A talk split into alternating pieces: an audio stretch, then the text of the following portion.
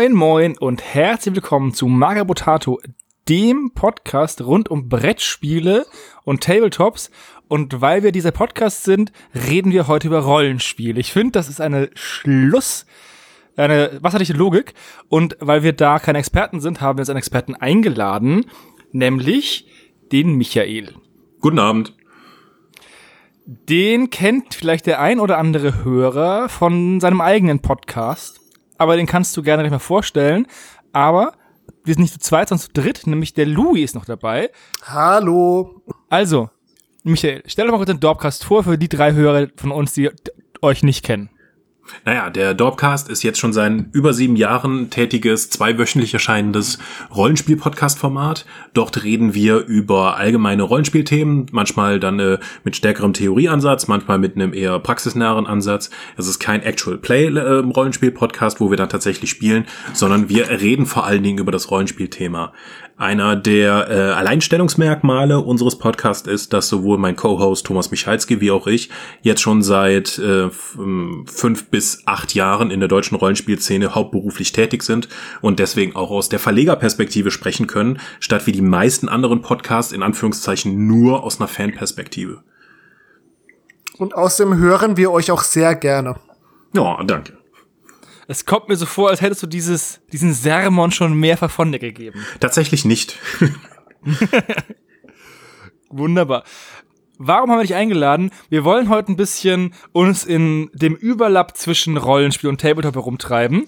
Und das Schöne ist ja auch, du bist ja auch Tabletopper, ne? Ja, ich bin äh, ganz begeisterter Miniaturenschubser seit äh, Hömmele Jahren und äh, habe das auch beruflich gemacht, zumindest die Redaktion für verschiedene Tabletop-Systeme und äh, jetzt eben auch noch, nachdem Ulysses vor mehr als drei Jahren aus dem Miniaturengeschäft ausgestiegen ist, immer noch privat in diversen Systemen.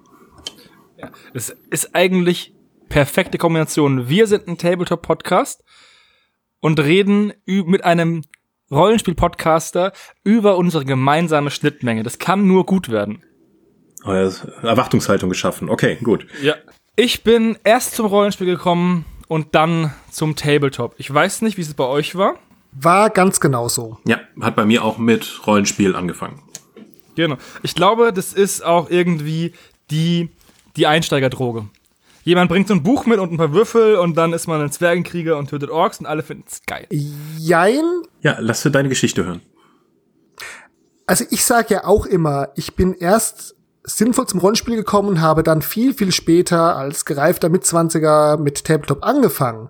Aber die grundsätzlichen Affinitäten, was ich schon vor Rollenspiel gemacht habe, die heilige Dreifaltigkeit aus Claymore Saga, Hero Quest und Star Quest, war schon Tabletop-affin. ähm, ja. Im einen Stammtisch habe ich auch mal erläutert, warum die siebenjährige Kriegszinssoldaten meines Bruders auch einer der ersten Auslöser waren, aber tatsächlich waren es eigentlich diese, ich sag mal, ähm, ja, Miniaturenspiele am Anfang, die mich mehr in dieses ganze Genre gebracht haben. Und dann sind die Kumpels, die das auch mit mir gespielt haben, auch mit Flinkenfall ins Rollenspielgenre gewechselt.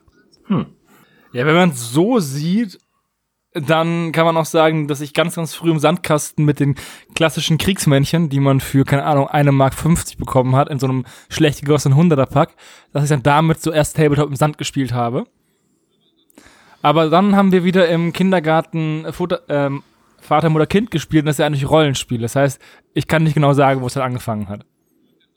Aber ich kann sagen, dass ich zur Jahrtausendwende, also jetzt vor ziemlich genau 21 Jahren zum ersten Mal DSA gespielt habe und das mein erster Kontakt mit, ähm, mit Rollenspiel war. Und da habe ich einen Zwerg gespielt. Das weiß ich noch.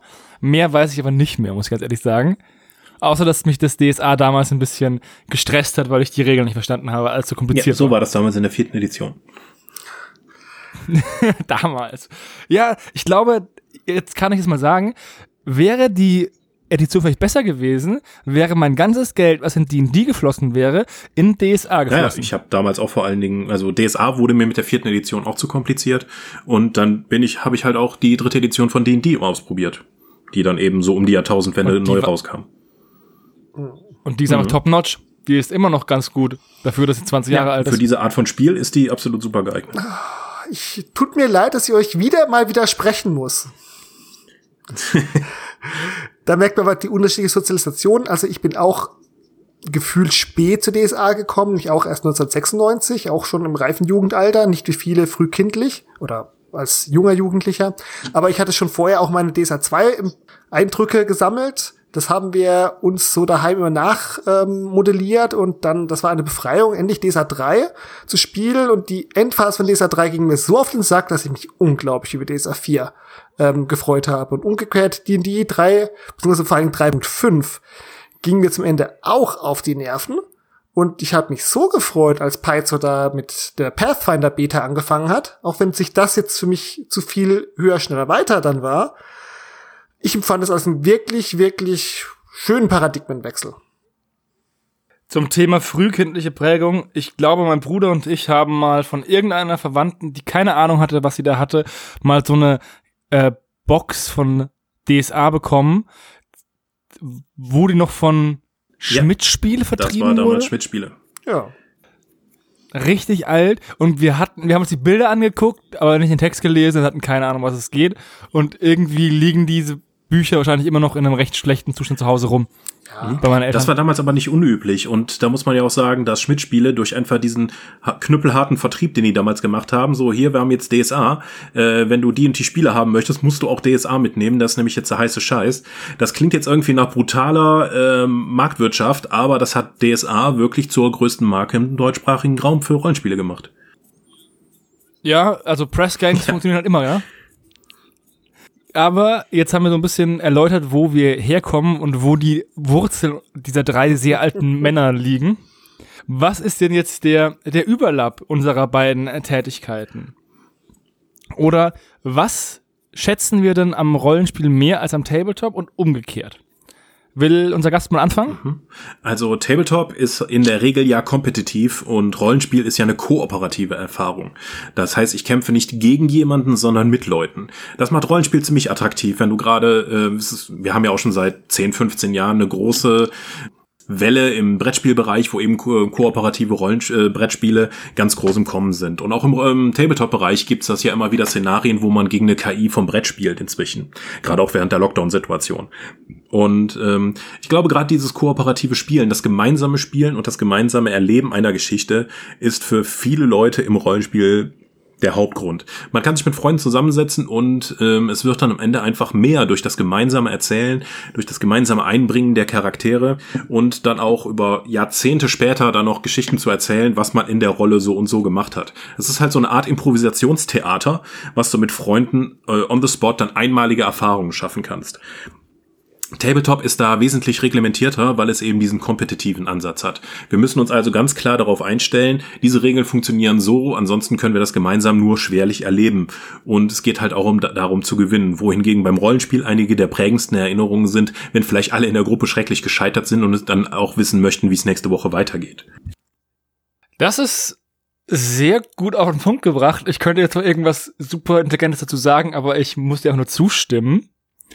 Gerade diese Beobachtung im Brettspielbereich mit den kooperativen Spielen nehme ich auch wahr. Ich glaube, die Leute, die wünschen sich auch mehr zusammen als gegeneinander zurzeit. Und jetzt gerade bei äh, der vielen räumlichen Trennung, glaube ich, noch viel mehr. Ich spiele auch sehr gerne ähm, kooperative Brettspiele, sowas wie zum Beispiel Pandemie ist ein ganz tolles Brettspiel. Dementsprechend gebe ich dir vollkommen recht. Und ja, die größten Erlebnisse in Rollenspielen, an die ich mich erinnere, sind die, wo wir als Gruppe halt irgendwie alle was beigetragen haben, um heroisch zu siegen Und bei, oder so. also bei Rollenspielen findet es ja vor allen Dingen im gemeinsamen Vorstellungsraum der gegenseitigen Erzählung statt, wohingegen Tabletop äh, immer physische Elemente hat, also haptische Gegenstände wie Miniaturen, die du durch die Gegend schiebst, um dann eben damit die Geschichte dann im Nachgang zu erzählen, wohingegen beim Rollenspiel das viel stärker auf die Vorstellungskraft ausgerichtet ist. Außerdem ist halt Tabletop eigentlich viel ähm, konfliktzentrierter als jetzt Rollenspiel. Bei Rollenspielen kannst du ja auch, musst du ja nicht unbedingt zum Kampf kommen, wenn du nicht unbedingt D&D spielst oder so, ähm, während beim Tabletop ja immer ein bewaffneter Kon oder oder zumindest ein Konflikt im Mittelpunkt steht, der mit Gewalt Ich ausgetragen bin wird. jetzt ein klein wenig überrascht, da ja Michael gerade im Dorpcast immer gerne betont, wie sehr er gerne Rollenspiel herausforderungsorientiert spielt. Mhm. Ähm, wie sehr du jetzt hier die, sag mal, ähm, kooperativen Anteile und die auch die narrativen Anteile hervorstellst. Ich würde schon jetzt schon zustimmen, dass Tabletop überwiegend kompetitiv geprägt ist. Das ist was, ich sag mal, über die deutsche Spielkultur sehr im Hinterkopf drin schwebt. Kann ich auch selber sagen. Ich bin ja auch in bestimmten Bereichen selbst Turnierspieler. Aber ich würde es sogar noch stärker sagen, ähm, im Tabletop ist, ich sag mal, das regelzentrische, der gemistische Ansatz noch viel stärker ausgeprägt. Zum einen im Spiel. Wir wissen ja, Spielen ist nur eine von fünf Säulen des Tabletops. Gibt ja noch ganz andere Perspektive, aber da geht es ja um die Regelhaftigkeit. Ich würde gar nicht mal sagen, dass es immer kompetitiv sein muss, weil es gibt auch durchaus diesen Ansatz von narrativen Szenarien und nicht balancierten Szenarien. Aber da, ich sage ich mal, tut sich die deutsche Szene manchmal ein bisschen schwer, weil sie immer sagen, ja, wir brauchen gleich viel Punkte für, für beide Seiten. Das ist so tief drin, dass häufig vergessen wird, dass auch manchmal Spiele relativ frei und auch narrativ stattfinden können. Nach dem Prinzip, stell halt auf, was du hast und mal gucken, was passiert. Wobei ich glaube, das ist im historischen Bereich eigentlich viel stärker als in den normalen Genre, Fantasy- und Science-Fiction-Bereich, den wir vor allen Dingen dienen. Ganz klar. Naja, bei, bei Histo, bei Histo hast du immer noch diese, die, die, den Punkt, dass ähm, wenn da halt irgendwie, keine Ahnung, äh, zwölf Personen im Kreis von 200 waren und du das Szenario nachspielen musst, hast du halt von vornherein ein Größenverhältnis, ne? Von der Menge. Also, du kannst ja nur begrenzt, äh, wenn du historische Schlachten akkurat nachspielen möchtest, ähm, was ja auch manche machen, hast ja schon eine recht rigide Struktur.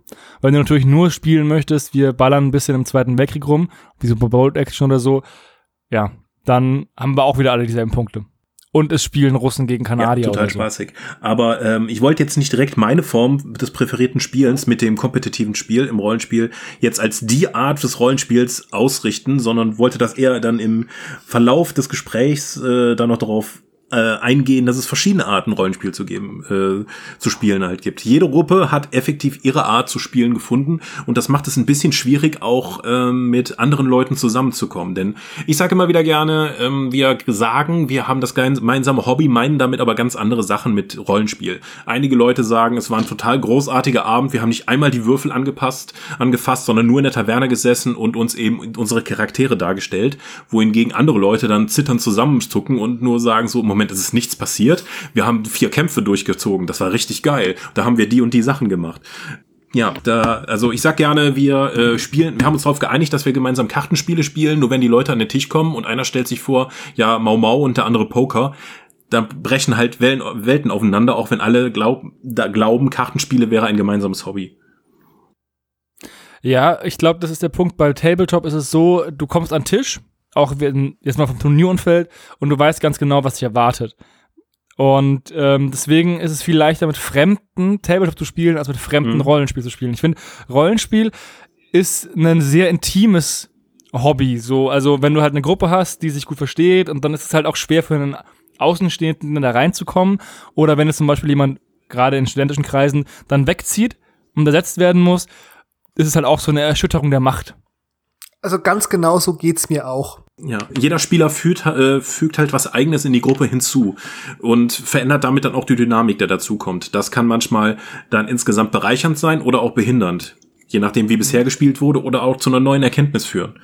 Ja, so einen Fall hatten wir auch mal. Wir haben ja, wir spielen in der Gruppe D&D 3.5 mit der Gruppe haben wir vor 16 Jahren angefangen und dann sind halt, da waren wir glaube ich sieben oder acht Leute, die das spielen wollten und jetzt sind noch vier übrig und wir treffen uns halt trotzdem noch in regelmäßigen Abständen, so dass es halt Kind und Kegel so zulässt, ne? Mhm. Und dann haben wir einen dazugenommen, auch einen alten Bekannten, der damals auch in der Startgruppe war, aber der schon, der schon gefühlt zehn Jahre nicht mehr gespielt haben. Und der hat dieses Gefüge komplett ineinander gebracht, weil der eine komplett andere Art und Weise an wie er spielen wollte. Der wollte viel regelrigider ähm, spielen und wir haben halt sehr heroisch gespielt mit irgendwelchen Zusatzregeln, dass man halt bei, keine Ahnung, bei drei Zwanzigern automatische Gegner tötet, ne? Mhm. Weil es kommt, es kommt alle, alle 100 Stunden vor, ne? Aber dann ist es halt immer mega gut.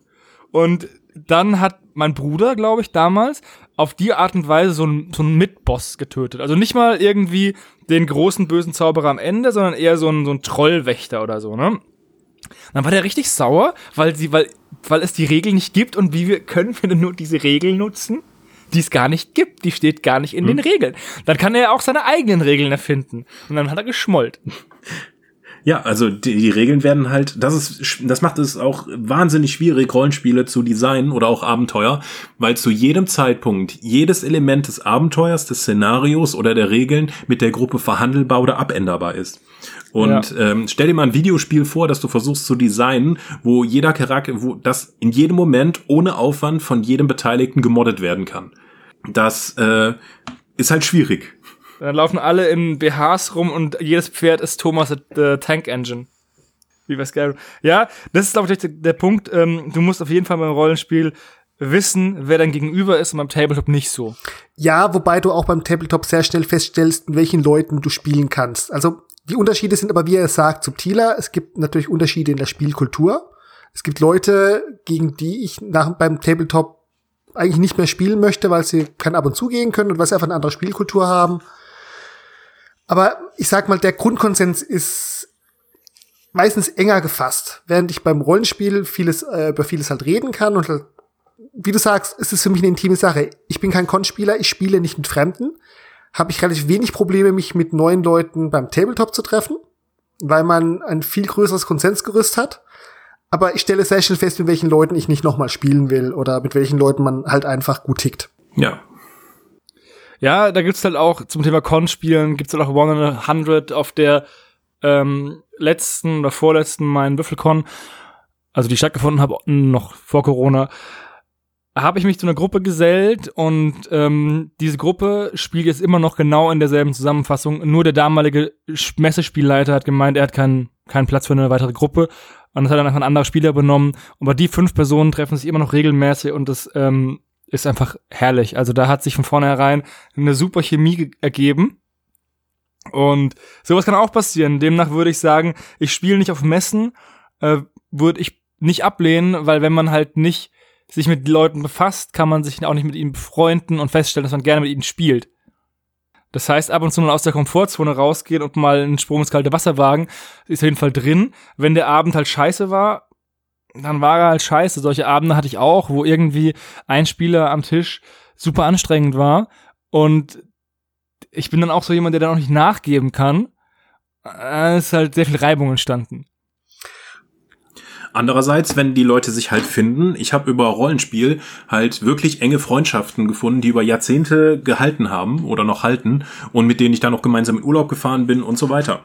Also äh, Thema intimes Zusammensein, ja, also man, man offenbart ja auch einen gewissen Teil von sich selbst. Wenn ich jetzt sage, hier mein Space Marine Einheit schießt mit überladenen Plasmagewehren auf deine Einheit, gebe ich halt nicht so viel Preis. Wenn ich jetzt aber darstelle, wie äh, was für ein Charakter ich spiele und was dem wichtig ist, ich spiele zwar einen Charakter, aber der ist immer zum gewissen Teil auch noch ich selbst und äh, ja, offenbare damit auch Teile meines Charakters, also nicht meines Spielcharakters, sondern meiner Persönlichkeit, ähm, die ich vermutlich nicht jedem so zeigen würde. Was haltet ihr denn von so Hybridformen? Also D&D ist ja auch ein sehr Tabletop oder kann ein sehr Tabletop-lastiges ähm, Rollenspiel sein, mit, mit diesen Battle Maps und so.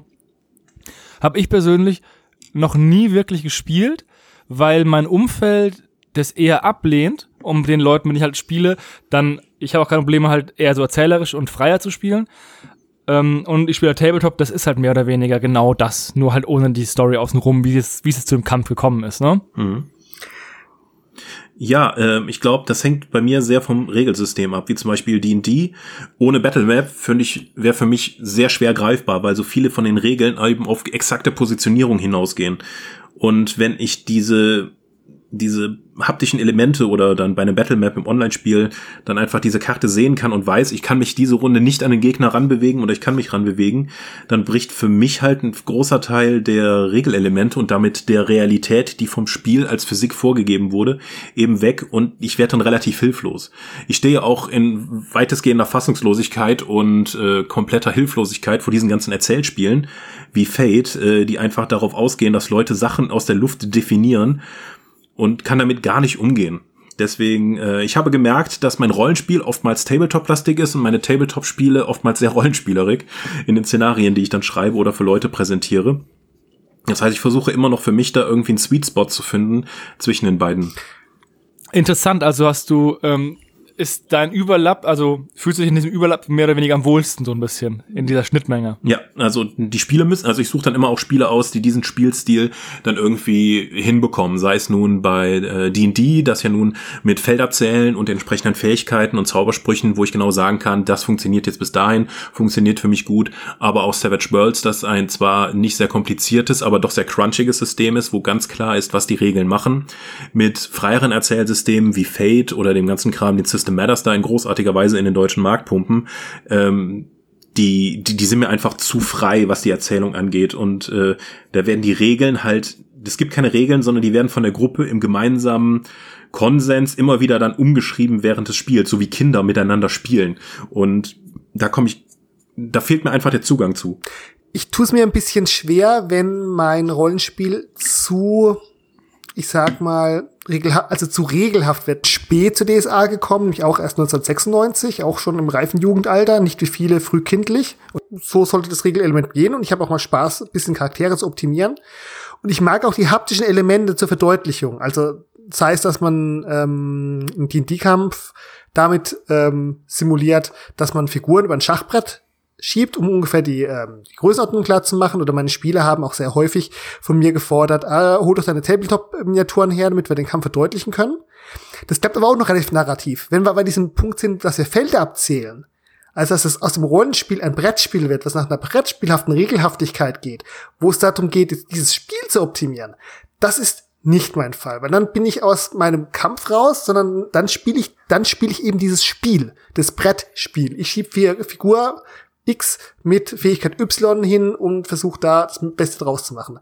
Da geht mir ein bisschen manchmal die Narration verloren und vor allem geht mir dabei die Simulation verloren, weil ich komme ja, ich sag mal, bisschen aus dem simulatorischen Spielen. Ja, ähm, ich glaube, es ist, ähm, also was ich glaube bei diesem Tabletop, also bei dem sehr Tabletop-lastigen Rollenspiel ein bisschen anstrengend finde, ist halt, wenn die Gruppe dann ewig berat, beratschlagt, was sie macht und dann sagt, ja, weißt du, ich nehme jetzt hier drei Felder und dann setze ich die Fähigkeit ein und wenn es dann klappt, dann kannst du nämlich hier die fünf Felder laufen und dann, also dann, ich glaube, das ist ein bisschen anstrengend. Du hattest ja eben schon kooperatives Spiel und Pandemie erwähnt. Pandemie leidet ja auch darunter, wenn es jetzt so einen Alpha-Spieler unter der Gruppe gibt, der eben einfach sagt, du musst gleich das machen, dann machen wir das und dann ist das insgesamt am besten. Der also schon die ganze Gruppe spielt. Rollenspiel in diesem, in diesem herausforderungsorientierten Spiel, wie ich es eben beschrieben habe, funktioniert halt auch nur so, wenn alle Leute auf diese Spielart Bock haben und sich gegenseitig ergänzen und keiner dem anderen Vorschriften macht. Ähm, ich vergleiche das immer auch gerne mit, äh, ich hasse zwar Sportmetaphern, weil ich mich damit eigentlich nicht auskenne, aber äh, Fußballmannschaft funktioniert halt auch nicht nur mit einem, der dann eben alles angibt, sondern es muss halt ein Team sein. Und genauso kannst du auch im herausforderungsorientierten Rollenspiel die Heldengruppe als Team sehen, wo jeder versucht, in seinem Bereich eben zu glänzen, damit die Gruppe insgesamt dann vorankommt. Sehr schön. Ist auch immer sehr befriedigend, wenn ein Spieler sagen kann, so, ich mache jetzt den Buff auf dich und sich gegenseitig also auch gute Situationen zu ermöglichen. Mein Dini-Magier war zum Beispiel mal eine Weile der beste Freund von unserem Mönch, weil ich ihm halt die magischen Rüstungen verteilt habe. Aber das, der Teamgedanke. Ich wollte noch kurz, mhm. ganz kurz zum Alpha-Spieler sagen. Ein Alpha-Spieler, der in einem sehr kompetitiven Umfeld das beste Regelwissen hat, vielleicht sogar mehr als die Spieler über ihre eigenen Klassen, ist das Schlimmste. Ja, Weil also, der kann die Gruppe echt wirklich alleine spielen. Ja. Du hast auch hier noch diese Fähigkeit. Setz die mal ein. Ja das kann dann selbst für Leute, die eigentlich auf diese Art von Spiel stehen, ja schon sehr unbefriedigend werden, weil halt jemand versucht, deinen Charakter zu spielen. Und mhm. äh, im Rollenspiel hat halt jeder Spieler einen Charakter zur Verfügung, nur einen. Und der sollte auch nur von dem Spieler gespielt werden und von nicht von weder von der Spielleitung noch von einem anderen Spieler dann Einfluss drauf genommen werden. Weil wenn ich nicht mal über mein über die Aktion meines eigenen Charakters entscheiden kann, warum soll ich dann überhaupt noch da sitzen? Ja, das ist eine zentrale ja. Regel. Jeder spielt seinen Charakter, oder auch jeder spielt sein Team beim ähm, kooperativen Spiel, dass die anderen Spieler sich nicht so viel einmischen. Wobei ich da selbst ruhig sein muss, da ich bin überwiegend Spielleiter und gerade bei Spielern, die noch nicht so erfahren sind, ich gerne dazu neigen kann, autoritär zu werden oder beziehungsweise ähm, darauf hinzuweisen, ah, du hast doch diese Fähigkeit oder ich, dass ich darauf warte, dass sie auf eine mhm. bestimmte Idee kommen. Ja, das ist natürlich das ist ein relevanter Konflikt, gerade bei neuen Spielern. Wie weit, äh, wann ist es Bevormundung und wie weit ist es noch helfen? Da gibt's leider keine, ähm, keinen goldenen Weg, den ich, den ich vorschlagen kann. Das ist halt unglaublich ähm, auf die jeweilige Person gemünzt. Er muss halt sehr feinfühlig sein. Manche Leute, denen musst du halt dann einmal sagen, Junge, setzt die Aktion ein und beim nächsten Mal denkt da dran. Und es gibt halt Leute, die vielleicht ein bisschen mehr Führung brauchen. Mhm. Aber das ist halt auch so eine Sache mit Zusammenwachsen der Gruppe. Ähm, ja, ich persönlich würde sehr gerne mal so ein D&D-lastiges Ding spielen. Ich bin jetzt, ich mag zwar Erzählspiele und ich habe auch schon mal, also mit Scherbenfresser zum Beispiel gute Erfahrungen gemacht. Das ist ein super interessantes Erzählspielkonzept. Ähm, aber da hatten wir auch mal ein Spiel, wo jemand dabei war, der das Ganze nicht so verstanden hat, was dann auch ein bisschen äh, anstrengend war auf Dauer. Der am Ende hat er es dann verstanden, aber da war das Ganze ja schon rum. Ähm, ich hab, bin noch nicht dazu gekommen. Also, ja, du hast das, Louis, du hast das gesagt, von kooperativen Tabletops, davon habe ich noch überhaupt keine Erfahrung. Also noch, noch nichts gehört. Ich weiß nicht, ob. Also ich bin noch nicht genug zum Spielen gekommen. Ähm, auch von Michael zitiert, aber auch schon vorher bei uns von Tom ähm, im Podcast ja auch besprochen, ist ja Rangers of Shadow Deep, was einen, ich sag mal, sehr rollenspieligen Ansatz hat, in dem, dass jeder, jeder Spieler einen Charakter sich baut, aber es im Ganzen ein Tabletop ist, dass du gegen die KI des Spiels spielst. Michael, du hast ja ein bisschen mal kritisiert, dass du ähm, dieses, sag mal, dieses Solo-Tabletop, da stelle ich mir jetzt auch nicht reizvoll vor. Aber es ist halt mal der Ansatz zu sagen, okay, wir, jeder baut sich seinen Charakter und ähm, wir spielen damit gegen das Spiel. Aber da sind wir schon sehr tief im Rollenspieligen, weil durch diese KI brauchst du halt auch viele Szenarien, die dir vorgegeben werden, die dir gebalanced werden sollen, die dir auch teilweise sehr narrativ eine Geschichte erzählen. Wir haben einen Stammtisch ja mal ein bisschen drüber philosophiert. Ähm, Ich halte das kooperative Tabletop immer noch für eine sehr eigene Nische, weil der andere Ansatz, man spielt kooperativ gegen den Spielleiter, hat halt wieder diese Asymmetrie. Das sind wir wieder bei dem, wie es früher mit ähm, beim Brettspielbereich mit äh, Mansions of Madness, also Wildes des Wahnsinns war. Ja, wenn da der Spielleiter als das Haus gewinnen wollte, hat's gewonnen. Ja, aber dieses allgemeine ähm, kooperativ gegen einen Meister oder einen Antagonisten spielen, gibt's ja auch das WoW-Kartenspiel. Das spielen wir zurzeit ab und zu mal über den Tabletop-Simulator. Und das ist auch ein Heidenspaß. Ist aber auch wieder davon abhängig, wie gut der Meister halt ist, ne? Mhm. Das ist auch so ein Ding. Äh, Tabletop hat halt, wenn du das weitestgehend jetzt nach Regeln spielst, wie es eben bei Tabletop die üblich ist, hast du eine relativ vergleichbare Spielerfahrung. Es kommt natürlich immer noch auf dein Gegenüber an, ähm, ob der jetzt irgendwie ein sehr angenehmer Zeitgenosse ist mit meint, ja gut, dann nimm den Zug nochmal zurück oder sagt, okay, ja, äh, oder ob du jemanden hast, der sagt, ja, ich habe das aber nicht gesehen, wie du gewürfelt hast. Das zählt nicht oder äh, so ein Spaß. Das hat auch Auswirkungen darauf, wie dir das Spiel jetzt aber gefällt. Bei Rollenspiel ist es halt noch wesentlich intensiver, mit welchen Leuten du spielst und für das grundlegende Spielerlebnis und wie du dann noch später die, über dieses Spiel redest und denkst. Weil äh, wenn du komische Leute hast, die einfach nicht mit zu dir passen oder unangenehm sind, reflektierst du das nicht nur auf das einzelne Spielerlebnis, sondern auf das gesamte Spiel. Ja, also dann ist halt das Ganze, dann ist nicht der Spieler A blöd, sondern das komplette Spielsystem. Mhm. Und äh, deswegen haben Spielleiter, gerade wenn neue Leute ähm, auch am Tisch sind oder insgesamt noch nie Rollenspiel gespielt haben, auch eine relativ große Verantwortung, jetzt jemanden zu sch schaffen, der ähm, die nächsten 20 Jahre eigentlich nichts anderes spielen möchte oder sagt, ich werde nie wieder Rollenspiel spielen, weil die erste Erfahrung so furchtbar war. Das ist, glaube ich, also Gatekeeping ist da auch eine, ist ein eigenes Thema, was man auch mal ansprechen könnte. Gate, ja, Gatekeeping im Rollenspiel. Rollenspiel äh, oder im allgemeinen Hobby ist, glaube ich, ja. Das wäre ein eigener Podcast. Auf jeden Fall. Mhm. Wobei es auch Gibt's was vom Dorpcast? Zum Gatekeeping? Mhm. Kann ich ja gar nicht sagen. Also wir haben inzwischen auch schon Episoden doppelt aufgenommen zu Themen, weil wir uns nicht mehr dran erinnert haben. Naja, wenn ihr nicht, wenn ihr nicht exakt selber gesagt habt, sondern eine fünf Jahre ältere Meinung habt, Ja. dann ist da vielleicht so ein Gewinn dabei. Also ich möchte jetzt keine Live-Recherche machen. Ich glaube, dass ihr habt, ihr habt doch keinen Gatekeeping-Podcast. Andere Podcasts haben sich schon mit Gatekeeping beschäftigt, aber nicht immer aus Blickwinkeln, die ich interessant fand. Wobei Gatekeeping auch im Tabletop ein großes Thema ist, ähm, mit unterschiedlichen Standards und dass Leute das Spiel von anderen definieren wollen. Ja, Tabletop hat sogar, glaube ich, meiner Meinung nach noch größeres Gatekeeping-Problem in der Hinsicht, weil beim Rollenspiel brauchst du ja nur ein Buch und da bist du mit jetzt bei, wenn man sich Sh- Shadowrun anguckt, bei 20 Euro dabei, ne? Ja. Während du beim Tabletop ja richtig, es ist ja nicht mit der Starterbox getan. Die Starterbox klebt sich ja nicht von alleine zusammen oder bemalt sich von alleine. Du brauchst ja noch Kleberfarben etc. Ähm, das heißt, du hast einen viel größeren Input an, an Geld und Zeit als bei einem Rollenspiel. Also theoretisch ja, aber die, ich habe Leute im Rollenspiel, mit denen habe ich jahrelang gespielt, die haben halt nicht mal das Grundbuch besessen. Die hatten einmal zu Weihnachten hat man denen ein Würfelset geschenkt und das hat denen halt über Jahre gereicht, um das Hobby zu betreiben. Ja, wenn du, wenn dir jemand die Infrastruktur zur Verfügung stellt, mhm. das ist natürlich nice.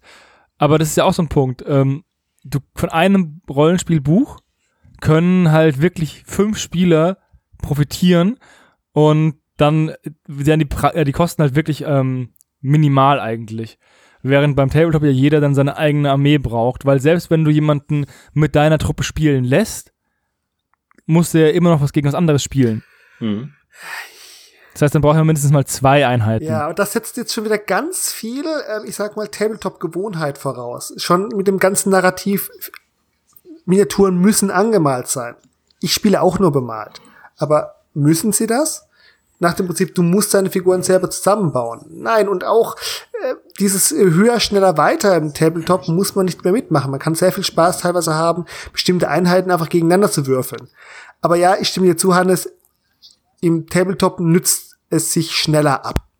Also ich kenne wenige Leute, die zum Beispiel mit einer Starterbox von ähm, irgendeinem beliebigen Spielsystem oder Skirmisher lange glücklich sind.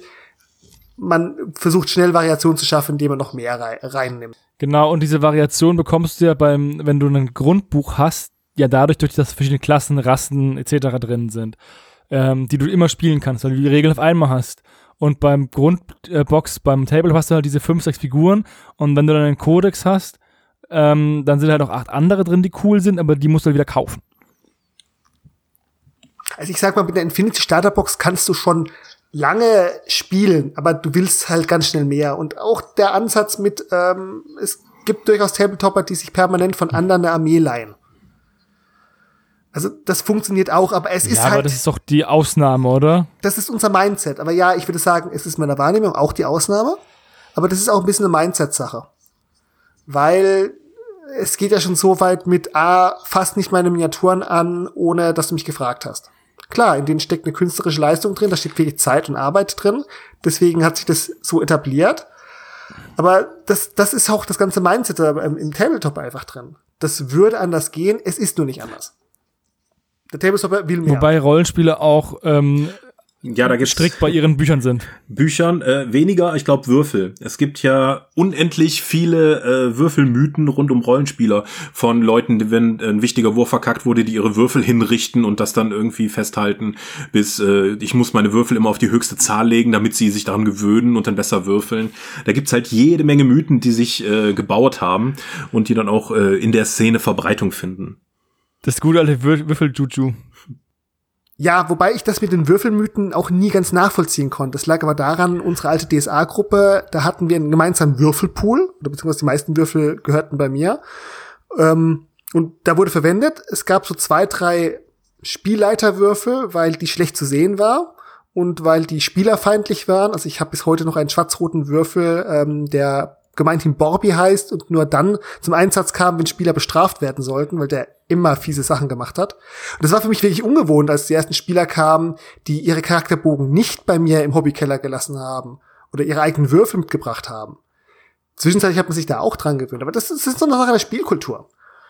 Aber ja, mhm. äh, aus Erzählungen weiß ich da auch genug von Leuten. Würfeljutsu kann ich halt nicht nachvollziehen, da habe ich zu viel Ahnung von Statistik leider. Ich bin ja auch Naturwissenschaftler, aber trotzdem glaube ich an Würfeljuju. Äh, ähm, das ist so eine Sache, die wird sich niemals austreiben lassen. Das, weil ich würde nie bei einem wichtigen Wurf jemand anders würfeln lassen, weil ich genau weiß, dass der, selbst wenn ich eine Eins würfeln würde, der eine Null würfeln. Siehst du, das ist genau der Punkt. Bei dir ist es, weil du gut würfelst. Es geht nicht darum, weil jemand anders, finde ich, den Wurf nicht machen soll. Ich würde den wichtigen Wurf auch selber machen wollen. Aber Hannes, du gehörst zu den Leuten, die, das ist erwiesen durch Sebus völlig, völlig anekdotische Evidenz, dass du unmöglich viel Glück hast. Du Gustav Ganz. Ja, das stimmt schon. Ich würfel, ich habe das Gefühl, dass ich überdurchschnittlich hoch würfel. Es kann aber auch sein, also normalerweise bleiben dir ja nur die katastrophalen Niederlagen und die äh, glorreichen Siege in Erinnerung. Das heißt, wenn du zweimal, keine Ahnung, gegen den Drachen eins würfelst, auch wenn da fünf Jahre dazwischen sind, dann bist du immer derjenige, der bei Drachen eine Eins würfelt. Aber wenn du halt zweimal die 20 würfelst, bist du immer der Typ, der den Drachen umgebracht hat, den, der Dragon Slayer. Ich glaube, das ist auch so eine Wahrnehmungssache bei dem Würfeln. Ja, das ist auch die, die gemeinsame, die Legendenbildung durch das gemeinsame Spiel. Wobei, also Legend Legendenbildung habe ich im Tabletop auch genug erlebt, einfach indem man eine Geschichte häufig genug erzählt. Wie die, das, die berühmte erste Partie zwischen Florian und mir in Freebooters, als sein Yolkame sechsmal den ähm, Ich überleb's doch noch ähm, Kartenzug geschafft hat. Das ist ihm niemals mehr später gelungen. Und immer wenn wir irgendwie ins Gespräch kommen, kommt oder auf diese Regel kommen, wird dieses Beispiel irgendwie angeführt. Also es ist ein bisschen, welche Narration also statistisch ist halt sechsmal hintereinander ein, es ist eigentlich sechsmal hintereinander ein 50 Prozent ja. Wurf, aber da du ja, wenn du eine Karte ziehst, die Karte verbraucht hast, steigt ja die prozentual die Anzahl der schwarzen Karten im Stapel. Also ist bei weitem mehr, also sogar schlechter als 6 mal 50 Prozent. Weil irgendwann müssen ja schwarze Karten gezogen werden. Beim Würfeln kannst du einfach immer die 4 plus würfeln. Aber bei dem Kartenspiel sind irgendwann die Karten, die dir gut sind, also die gewogen sind. Das sind jetzt aber schon den spielmechanischen Eigenheiten diverser Tabletops. Also. ja, aber das ist, ich wollte nur sagen, wie unwahrscheinlich das ist. Ich weiß nicht, welcher Zeitpunkt des Kartenpacks ja. war. Ich könnte mal, ich könnte mal wieder eine statistische Rechnung anstellen, aber ja, wir sind, ähm, sind noch fünf, wir sind bei der Sub 32. Chance, also im 2% Bereich, wahrscheinlich 1% Bereich. Das geht sogar noch im Vergleich zur Dreifach 20. Aber jetzt mal zurück zum, zum Thema. Ähm, ich persönlich trenne so Tabletop und ähm, Rollenspiel eigentlich relativ strikt. Nicht so wie der Michael, der sagt, er hat einen, er spielt gerne Tabletop-lastige Rollenspiele und Rollenspiel-lastige Tabletops. Ich Tabletops von mir aus sehr kompetitiv, weil das auch irgendwie so ein bisschen, ähm, da spiele ich auch keine wirklichen asymmetrischen Szenarien oder so, sondern da mag ich die klassischen Turnierumfeld-Szenarien, wo man wirklich sich mit dem Gegner misst, weil der Aspekt des Wettkampfes für mich da im Mittelpunkt steht. Also ich möchte meinen Gegner besiegen, natürlich mit fairen Mitteln und als angenehmer Spielpartner und nicht irgendwie super unangenehm sein.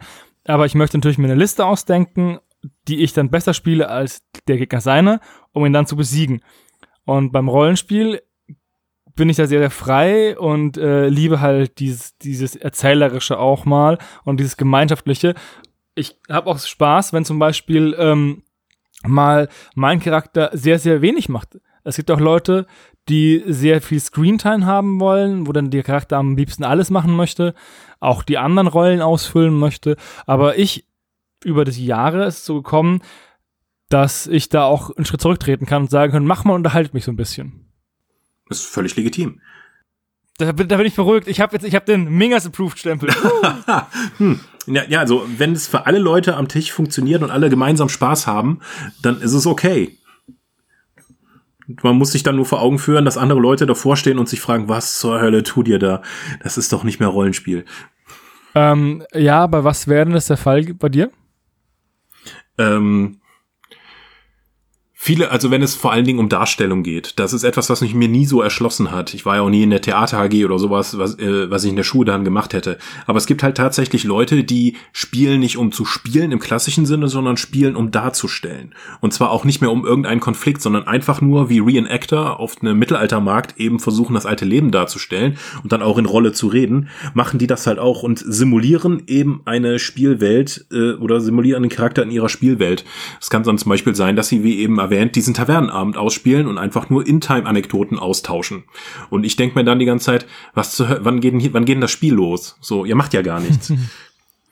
Ja, damit hätte ich, glaube ich, auch meine Probleme. Ich brauche schon irgendwie eine Richtung, in die sich das Ganze entwickelt. Also, der Charakter braucht ja auch eine Motivation, Rollenspiel zu machen. Und es wäre natürlich mal irgendwie albern, wenn, ich, wenn man eine Gruppe spielt, wo einer Bauer ist und der andere Hufschmied und man kommt gar nicht aus dem Dorf raus, wenn man auch keinen Zweck darin hat, ne? Das klingt so nach DSA. Ähm. ja, da hat doch auch jeder irgendwie einen Beruf, ne? Gehabt früher. Muss nicht, aber. Ja, bei DSA 4 war das schon sehr üblich. Wo dann Leute dann wahnsinnig viel Aufwand betrieben haben, um eine komplexe Hintergrundgeschichte zu erstellen, warum sie Tagelöhner gewesen sind, um den Plus 1 Stärkebonus noch mitzunehmen von dem Beruf. Aber ähm, ja, das gab es dann da. Das gab's, aber es das gibt, war halt nicht so meins. es gibt halt aber auch, ähm, ich will jetzt nicht sagen sozialpathologische Züge, aber es gibt halt auch in jeder Rollenspiel irgendwen ein Extrem, mit dem anderen nichts anfangen können. Ich muss ganz ehrlich sagen, Mhm. jetzt speziell im Falle von DSA war ich jetzt auch nie der große Freund von Bauer Gaming, außer es wäre von vornherein ausgemacht äh, gewesen, sondern Mhm. mir ging es auch meistens eher um einen gewissen Grad fähige Helden zu haben, aber die Zusammenstellung von bestimmten Gruppen war schon manchmal lustig, wenn ähm, der Reiseschriftsteller Baron sozusagen als Leibwächter noch sein Zwerg dabei hatte, ähm, seine okkulte Beraterin, die in Wirklichkeit eine Hexe war und dann noch ein paar andere Leute dieser bunten Truppe zusammengekommen waren. Das war keine Gruppe, die ich mir jemals hätte so ausgedacht und ich mache mir ein Hobby daraus, mir ideale Gruppen für Kampagnen auszudenken, aber das funktionierte. Und als die plötzlich anfingen, ähm, ein etwas ernsthafteres Szenario zu spielen und äh, sich neue Charaktere teilweise zu machen, tickt es in der Gruppe nicht mehr. Also ich habe Rollenspiel, Tabletop und ich muss sagen, als Triple Nerd ja auch Lab, von ursprünglichen Rollenspiel sehr dann aufeinander abgegrenzt. Ähm, das Kompetitive habe ich eher im Tabletop, wobei ich da auch manchmal sehr gern entspannt spiele. Bin ich halt auch manchmal auf Turnieren mit Nicht-Turniersystem unterwegs. Ich habe auch früher gern War Machine gespielt, aber das halt nie wirklich auf Turnierniveau. Auch wenn wir da ein sehr ja, hartes Umfeld bei uns damals im Laden hatten. Und da habe ich halt viele von diesen, ich sag mal, ich will den Kampf detailliert durchsimulieren. Ähm, Aspekte bei mir aus dem, Top, äh, aus dem Rollenspiel rausgenommen. Umgekehrt habe ich viele dieser Ausspiel- und Darstellungssachen bei mir im Rollenspiel auch ausgelagert. Also ich spiele zum Beispiel im, Roll im Ins Lab. Rollenspiel, ja, ja, spiele ich auch kein, spiele ich keine Heiler mehr, weil einen Heilungswurf in irgendeinem Rollenspiel zu machen oder meine Heilzauber zu sprechen ist langweilig. Dagegen im Lab den dicksten Medikus ähm, auf dem gesamten Con zu spielen, weil ich mich damit dem Thema beschäftigt habe, weil ich gerne in Leuten in Gedärmen rumwühle, weil ich ähm, dann Verbände anliege und sch Leute schreiend im Lazarett habe. Also meine, meine bornländische Heilerin in DSA habe ich in dem Moment abgelegt, wo ich ernsthaft angefangen habe, den Lab-Heiler zu spielen. Oder auch solche Sachen wie ähm, Wache halten oder Lagerfeuergespräche. Das ist auch, im Lab machst du sowas. Im, Rollen, im, Table, Im Rollenspiel würde ich solche Sachen gnadenlos abkürzen, weil das, das ist der Vorteil vom Rollenspiel. Ich muss nicht alles ausspielen. Ich kann sehr schnell die Zeit beschleunigen. Das bedeutet, ich möchte da eher ein gutes Narrativ haben und auch gern die Möglichkeit haben, dass Spieler mal ihre Ideen reinwerfen. Also einige der coolsten Sachen sind immer dann gewesen, wenn Spieler plötzlich sehr kreativ wurden oder sehr abstruse Ideen hatten. Ich möchte dich jetzt nicht mit Anekdoten langweilen, aber meistens dann, wenn ein Spieler sich gegen meinen äh, Spielleiterplot durchgesetzt hatte oder einfach eine fixe Idee bekam, die durchgezogen hat und man irgendwann nicht mehr drum kam, nicht zu würfeln und ihm auch seine Zähne zu lassen, dann wurde es richtig spaßig. Also für mich ist im Rollenspiel sehr häufig das Zusammenspiel von Charakteren in einer äußeren Situation. Ein bisschen Konflikt braucht man ja auch. Aber es ist, meistens geht es darum, ähm, ach, das ist je nach Gruppe unterschiedlich. Also meistens haben, häufig haben die Spieler Spaß daran, irgendeinen Mist im äh, einem Ding zu machen. Das ist eine Sache, die man später viel erzählt. Manchmal haben sie Lust, im, äh, Lust im Plot zu folgen, manchmal wollen sie halt auch die hochepische Kampagne haben und manchmal wollen sie halt einfach rummoschen. Ich persönlich kann mit diesem Butt-Kicker-Stilschild gar nichts anfangen. Was für ein Spielstil? Der Buttkicker, also, naja, jetzt wird's, jetzt wird's, kommen wir in, in Rollenspiel, ähm, abgedroschene Archetypen. Ich habe wenig Probleme mit Powergamern, die Charaktere optimieren oder optimal spielen wollen oder herausforderungsorientiert spielen wollen. Ich habe von meinem Spielstil aber ein Problem mit dem Buttkicker. Das ist derjenige, der einfach Action will, besten Kopf ausschalten und Monster vermoschen. Aber das, das ist auch das ganze Mindset im, im Tabletop einfach drin. Das würde anders gehen. Findest du? Weil wenn du halt Monsters, Monster moschen möchtest, dann wäre eigentlich ein Dungeon Crawler Brettspiel das Ideale, oder? So, oder so wie Zombicide. Ja, wobei das nicht sogar taktisch Weil sein im. Rollenspiel brauchst du ja auch immer noch ein Modell, was du, was, wo du darstellen kannst. Dann, du hast ja nicht alle Monster da. Wenn du dir Frostgrave anschaust, wer hat da schon die gesamte Monster-Tabelle im Schrank stehen? Das Monster Motion kann auch einfach auf den Gegner ein Trüger sein. Also so wie viele Leute 40k oder Age of Sigma spielen. Dieses, wir würfeln Miniaturen weg. Ach so, da so Ja, meinst du, okay. Ich, also der, der Buttkicker neigt schon dazu, eine effektive Kombination zu spielen, aber meistens eine, ich sag mal, auf Gewalt effektive Kombination zu spielen. Das sind diejenigen, die halt die größten Geschütze dabei haben wollen oder die härtesten Nahkampftruppen und nicht unbedingt den Gegner durch komplexes taktisches Zusammenspiel dann ähm, niedermachen. Also weniger Control und Denial. Ja, wie gesagt, das ist ja auch wieder der Punkt, der uns zum Anfang der ganzen Sache führt, dass du halt mit, dass alle Leute am Tisch gut auskommen müssen zusammen und dasselbe wollen. Und dass der Tabletop einen viel besseren gemeinsamen Nenner bietet als jetzt ähm, Rollenspiel. Bei Kampfmanövern wollte ich einhaken. Und zwar ähm, bei, ich find's schön, wenn so, ich glaube bei der neuesten D&D-Version gibt's auch sowas. Ich find's schön, wenn kleine Regelerweiterungen aus Rollenspielkämpfen mehr machen als ich würfel, ich treffe, ich mach Schaden. Weil ähm, die Kämpfe sind dann häufig sehr statisch, wenn man sich auf eine Battle Map zwingt. Ja. Während du halt ähm, äh, ohne Battle Map viel freier bist im Erzählen und dann vielleicht noch irgendwie äh, noch was einbauen kannst, was vorher nicht da war, weil es halt eine coole Idee war. Und das, das schätze ich halt, weil die Kä Kämpfen macht schon Spaß. Also Kämpfen ist spannend, weil man ja nicht weiß, ob man das Ganze überlebt. Wobei äh, ich bis jetzt gefühlt nur ein Charakter von mir jemals gestorben ist.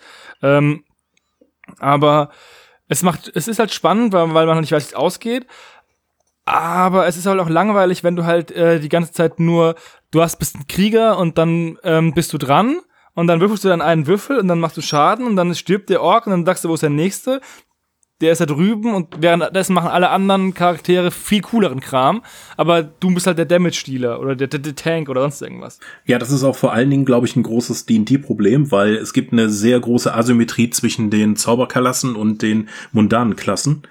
Und ich kenne das aus unserer D&T 5 Kampagne. Ich spiele den Barbaren und ansonsten gibt's einen Paladin, eine Bardin und einen Hexenmeister, Schurken, Waldläufer, Hybriden. Ähm, und äh, meine Runde ist halt nach einer Minute vorbei. Ich hau zweimal zu mit meinen Barbaren und alle anderen haben halt eine breite Auswahl an weiteren Optionen durch die Zaubersprüche. Deren Runden dauern auch entsprechend sehr viel länger. Mhm. Außerdem ist es halt auch einfach so, dass die irgendwann ist dein Barbar halt Stufe 20. Gut und schön, aber der ist halt einfach gegen den Magier Stufe 20 einfach brutal unterlegen. Mhm, das ist bei allen die, diese Varianten immer der Fall gewesen. Am wenigsten vermutlich bei der vierten Edition. Und äh, was eigentlich meine Lieblingsedition von D&D ist, weil äh, es halt krass auf taktischen Kampf ausgelegt war und damit auch ähm, einen sehr starken Fokus drauf gelegt hat. Und da gab es halt sowas wie statische Kämpfe überhaupt nicht. Es gab quasi keine Runde, wo sich nicht jeder der Figuren, wenn er dran war, bewegt hat oder verschoben wurde. Und das hat die Spiel, äh, hat die Spiel, äh, die ganzen Kämpfe und das ganze Spiel sehr bereichert aus meiner Sicht. Bei D&D 5 ist es wieder so, dass man halt auch vor allen Dingen als äh, Nahkämpfer statisch irgendwo rumsteht und darauf wartet, dass irgendjemand vorbeikommt, um ihn zu hauen. Ja, weil Laufen sich auch meistens nicht rentiert. Mhm.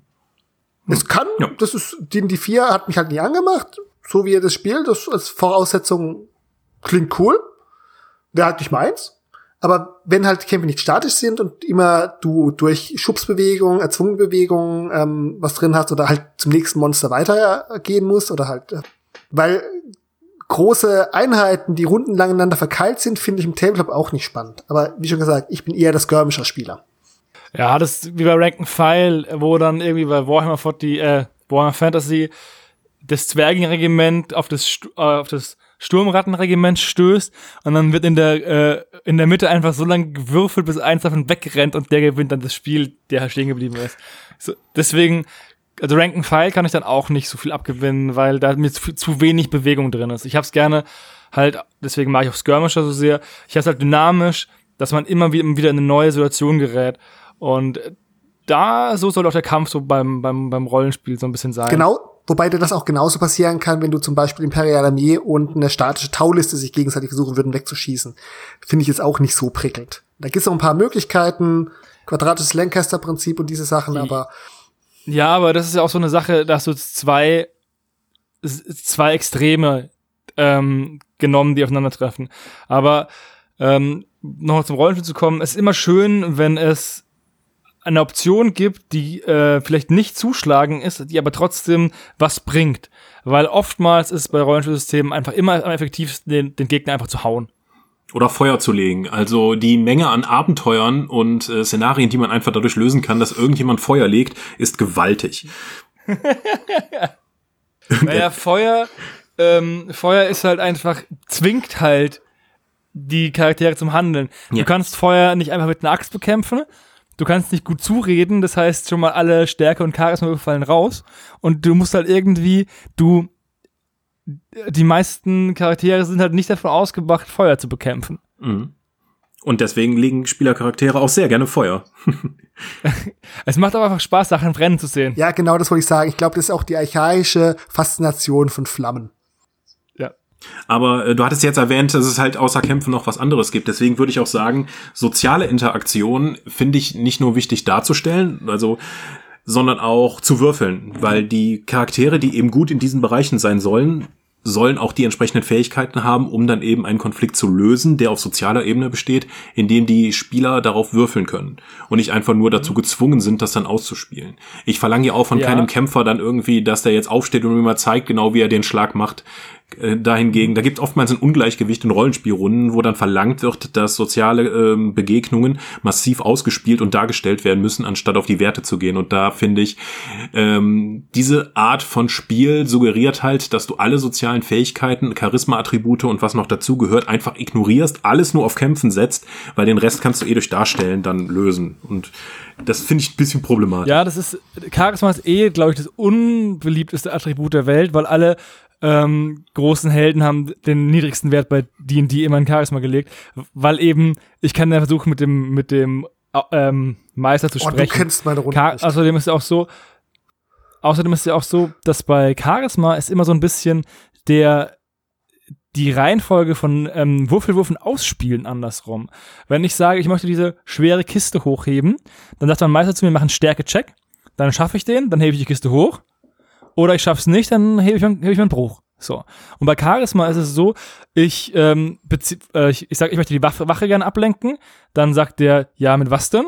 Dann rede ich die Wache an und dann sagt er, und jetzt machst du einen Charisma-Wurf. Also, ähm, um sozusagen das Rollengespielte zu bestätigen nochmal, anstatt zu sagen, okay, du schaffst es und jetzt sag mir, wie du ihn überredet hast. Okay, gut. Da habt ihr am Dorpcast eine ganze Folge dazu gemacht. Rede, rede äh, würfel mal auf Reden. Ähm, da bin ich sehr bei dir, Michael, ja. aber ich finde, die Mischung macht's. Ähm, wie Hannes es auch sagt, ja. Also, ich glaube, Hannes, du hast unsere Runden noch nie erlebt. Also, Charisma ist eher selten bei uns ein Attribut, was niedrig war. Es gab eher andere Dumpstats weil entweder die Eitelkeit der Spieler oder weil halt dann doch relativ regelmäßig drüber ähm, drauf gewürfelt wird. Im Gegenteil ist es sogar so, dass bei uns sehr viele Charaktere meistens sozial sehr kompetent sind und ähm, damit sogar bestimmten Sozialcharakteren das Spotlight manchmal fehlt. Hm. Ja, wir zum Beispiel hatten lange eben auch diese Sache, dass wir halt als Spieler sehr charismatisch sind und deswegen hatten unsere Charaktere nicht das waren unsere Charaktere nicht charismatisch. Ach so, ja. Wir haben neulich mal eine Shadowrun-Runde gespielt, wo wir keinen sozialen Charakter dabei hatten. Und oh boy, war das ein Fiasko. weil du so krass oft an Punkte kommst, wo du verhandeln musst. Weil wir waren so schlecht im Charisma. Diese, diese ähm, Elfenfrau, die uns den Auftrag gegeben hätte, die hätte uns so in Grund und Boden büffeln können, dass wir dafür bezahlt hätten, dass wir ihren Job machen. das wäre eine gute Chance für uns. Exposure. So, hier, denk ja. drüber nach. ja, vor allem für Shadowrunner Exposure ja. sehr wichtig. Ähm, ja, also das ist aber, glaube ich, auch eher ein D&D-Problem, würde ich sagen. Also das ist eher ein Problem für ein System als ein System, Problem, was alle Systeme haben, sagen wir mal so. Hm. Kannst du vielleicht ein ähm, Rollenspielsystem empfehlen und ein Tabletop empfehlen, was du eben deswegen gerne spielst, weil es eben so ist, dass es gleichzeitig rollenspiellastig, aber auch gleichzeitig Tabletop-lastig ist. Also mein Lieblingsrollenspielsystem ist vermutlich Savage Worlds, weil es zum einen relativ simple Regeln hat, aber dennoch crunchy bleibt, ohne jetzt in die Handwedel-Kategorie zu gehen, wo einfach der Spielleiter dann einfach wüst entscheiden kann, was jetzt eigentlich passiert ist. Man hat eigentlich immer als Spieler wie auch als Spielleiter komplette Kontrolle über das, was da passiert. Ohne jetzt, äh, kann aber trotzdem noch spaßige Sachen machen, sei es durch Aktionen wie Ablenken oder Verwirren oder äh, äh, Gedanken ab, ablenken oder beeinflussen beeinflussen. Da gibt's immer relativ regelleicht tolle Informationen. Außerdem lässt es sich mit Miniaturen oder Pappaufstellern sehr gut spielen, ähm, um eben auch Kämpfe taktisch zu machen. Deswegen Savage Worlds wäre für, aus meiner Erachtens ist das mein Lieblingsrollenspiel und ich kann es auch nur jedem empfehlen, der eben so etwas auch mal ausprobieren möchte. Ähm, weil es auch sehr zugänglich ist. Tabletop-System. Ich glaube, das, was ich in der letzten Zeit am meisten gehypt habe, ist äh, The Drowned Earth. Da gibt es ja mit der mit dem letzten Kickstarter haben sie ja so eine Art äh, kooperatives Tabletop eben rausgebracht mit einer starken Narration. Das ist noch nicht ausgeliefert worden, aber ähm, die Uyala Chronicles ist eigentlich auch das, was wir hier schon beschrieben haben als äh, kooperatives Tabletop. So wie du eben ähm, Ranger des Shadow Deep beschrieben hattest. Das ist das nochmal, nur mit Dinosauriern und wo auch jeder einen Charakter verkörpert, der sich im Laufe des Spiels dann auch verbessern kann und neue Ausrüstung bekommt etc.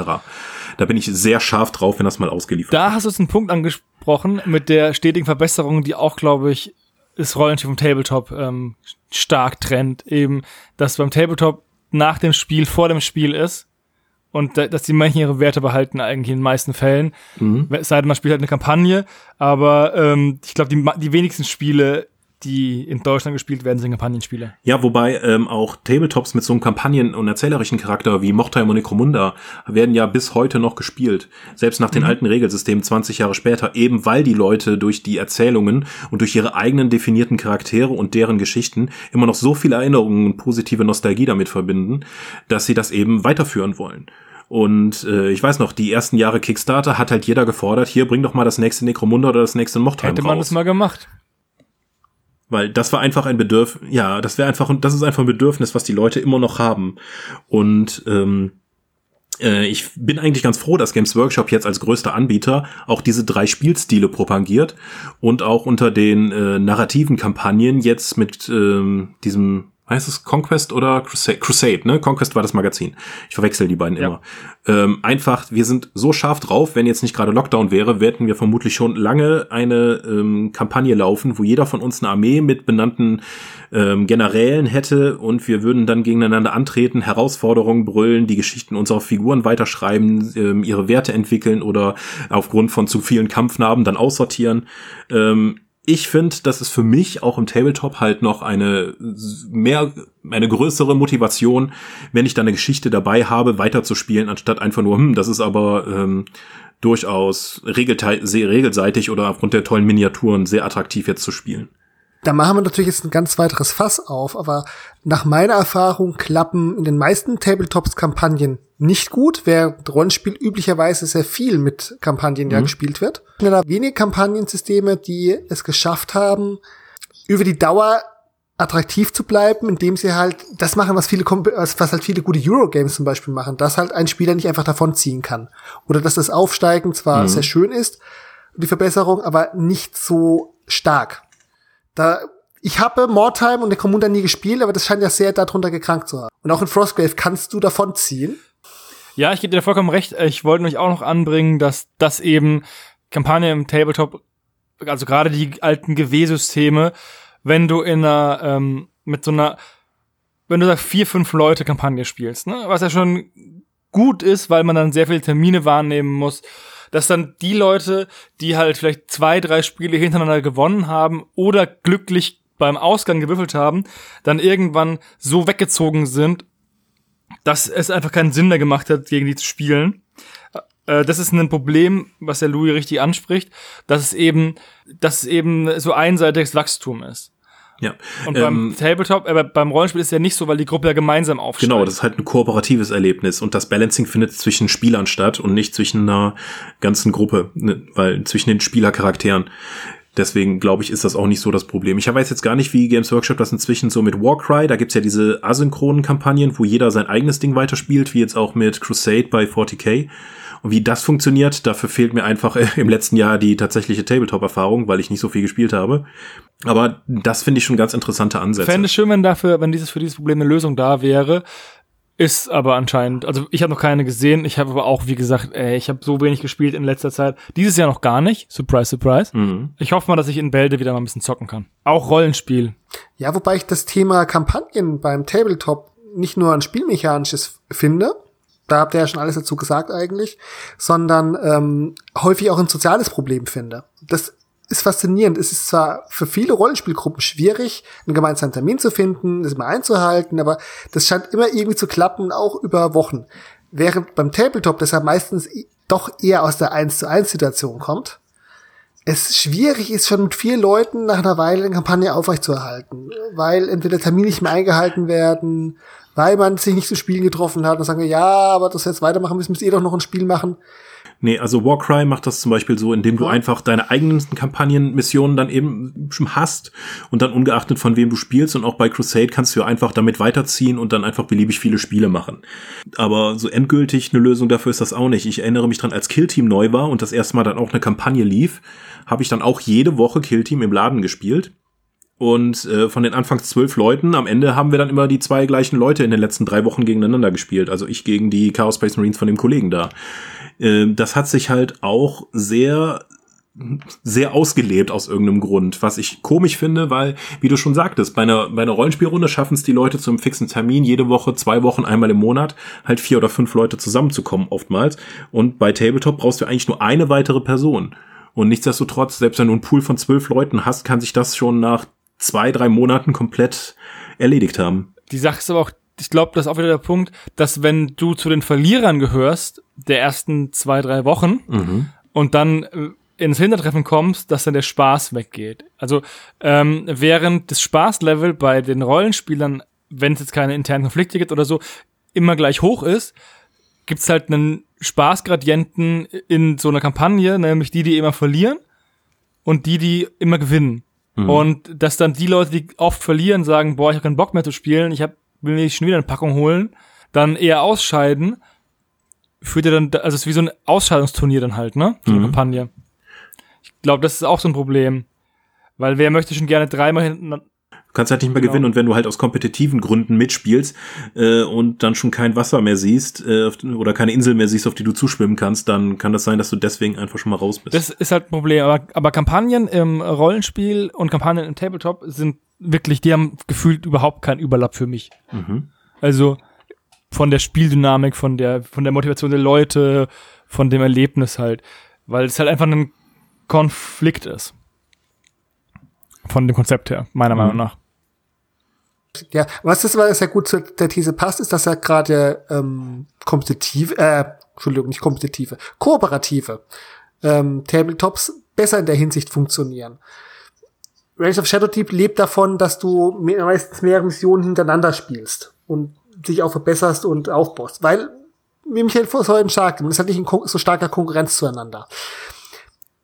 Interessanterweise gefühlt scheint es auch bei Frostgrave halbwegs zu funktionieren, aber das ist ja von vornherein nur auf Kampagne auch ausgelegt. Ich kann nicht den Finger drauflegen, aber ich glaube, du kannst relativ viel über die Spieldynamik ausgleichen. Und ansonsten rate ich halt dazu, Kampagnen eher kurz zu halten. Ja, der Vorteil von, von Frostgrave ist halt, dass alle anderen eigentlich ersetzbar sind, bis auf ähm, dein Magier und dein Apprentice. Und ähm, wenn halt jemand stirbt, dann ist es nicht so schlimm. Während bei Mordheim oder Necromunda jeder Tod wirklich ein fast nicht verschmerzbarer Verlust ist. Da sind wir wieder bei der Spielmechanik. Und jetzt in der zweiten Edition von Frostgrave ist es sogar so, ähm, dein Gefolge ist wirklich noch ersetzbarer geworden, weil du bestimmte Gefolgetypen ja auch frei wieder nachkriegst. Also du kannst nicht mal so sehr in Materialverlust kommen. Finde ich aber auch gut, weil das den, weil, also klar, wenn jetzt der Magier stirbt, dann ist die Bande eigentlich für den Arsch. Aber das ist auch das Worst-Case-Szenario. Und du kannst, also, du musst immer davon ausgehen, dass irgendwann mal ein Worst-Case-Szenario eintritt. Und dann bist du halt einfach der, der dem es halt stirbt und dann ist es halt blöd für dich, aber dann war es es halt. Vielleicht wird äh, Leute, die bereit sind, Frostgrave zu spielen, haben auch eine größere Schmerztoleranz, was eben das angeht und sind nicht so kompetitiv ausgerichtet, weil das ist ja nun wirklich auch ein System, das äh, einen ziemlich hohen Glücksfaktor hat, Oh ja. wo du ja auch in deiner eigenen Aktivierung im Nahkampf noch vermöbelt werden kannst von einem schwächeren Gegner und dann stehst du da, ja, da, das muss man auch aushalten können. Ja, Ja, wobei zum Beispiel der Tom, die, die haben angefangen, ähm, bei Frostgrave 2W10 zu nehmen, anstatt 1W20, um halt die, die Werte in der Mitte zu akku akkumulieren. Das macht natürlich einen großen Unterschied von dem W20. Jede, jede einzelne Punkt ist um 5% zu erreichen und die 2W10 haben halt die Glockenverteilung.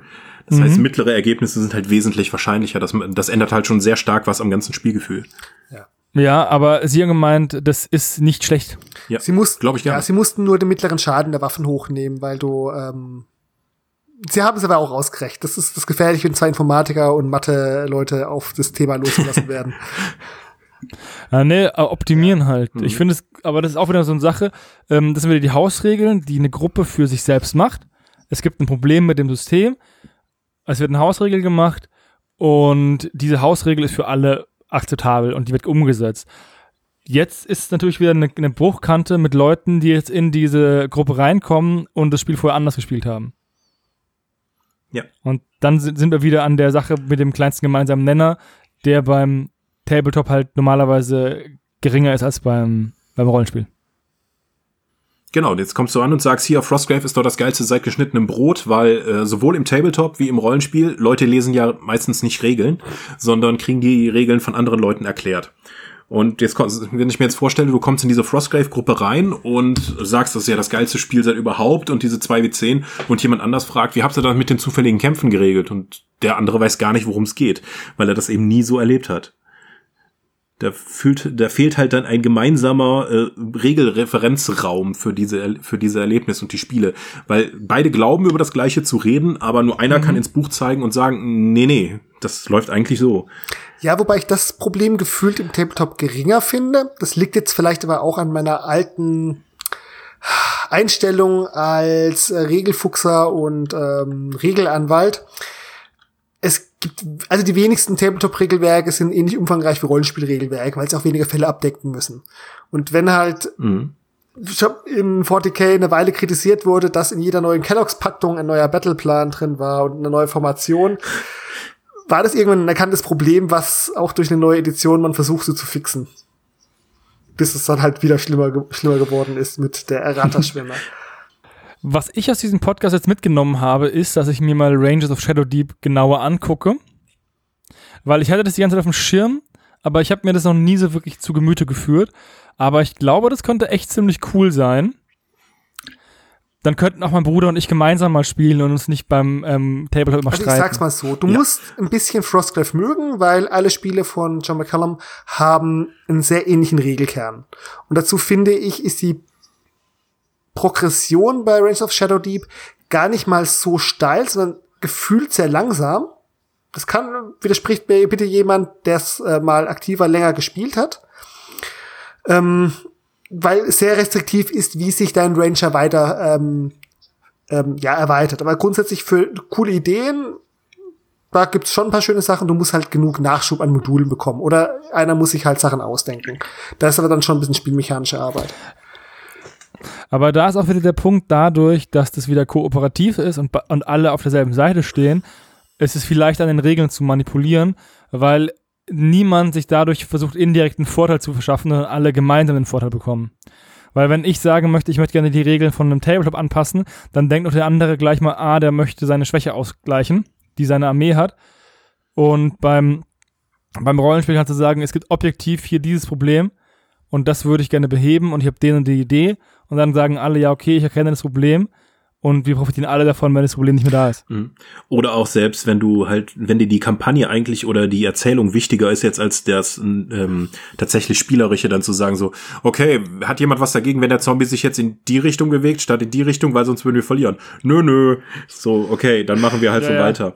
Äh, ich krieg genau. bei sowas immer, werde ich immer nervös, äh, wenn sowas passiert, aber für viele Runden ist das halt das Ding um dann eben auch Spaß dran zu haben. Ja, das ist das Schöne am kooperativen Spielen man kann sich eigentlich nur selbst bescheißen. Ob man das will, ist die andere mhm. Frage, ja. aber ja, das ist halt auch wieder so eine Sache. Es gibt auch Leute, die Cheatcodes bei PC-Spielen einsetzen. Ähm, wenn du halt Spaß daran hast, die an dieser Herausforderung und diese Herausforderung meistern möchtest, dann hast du an sowas wahrscheinlich keinen Spaß. Aber wenn es dir um das Gemeinschaftsgefühl geht und das Abenteuer und dann vielleicht die eine oder andere Ecke abgeschliffen wird, weil es gerade nicht reinpasst, dann soll es halt so sein. Das soll jede Gruppe für sich selbst entscheiden. Ja, und ich stimme dir zu. Genau. Und ich glaube, mit diesen äh, weisen Worten, dass es jede Gruppe für sich selbst ausmachen muss, äh, könnten wir auch zum Schluss kommen. Ich bedanke mich beim, beim Louis, der diesen Podcast angestoßen hat und den Gast eingeladen hat. Vielen Dank. Dann bei unserem Gast, der die Weisheit gebracht ja. hat. Gerne. Danke für die Einladung. Und vielleicht finden wir mal wieder ein anderes Thema, wo wir dich gerne einladen, wenn es wieder ein bisschen Rollenspiel ähm, lastiger wird. Ansonsten, ich hoffe, ihr hattet Spaß mit unserer Plauderrunde und wir hören uns bestimmt bald wieder. Zumindest mich hört ihr bestimmt bald wieder, weil ich gehe nicht weg. Adieu. Tschüss. Tschüss.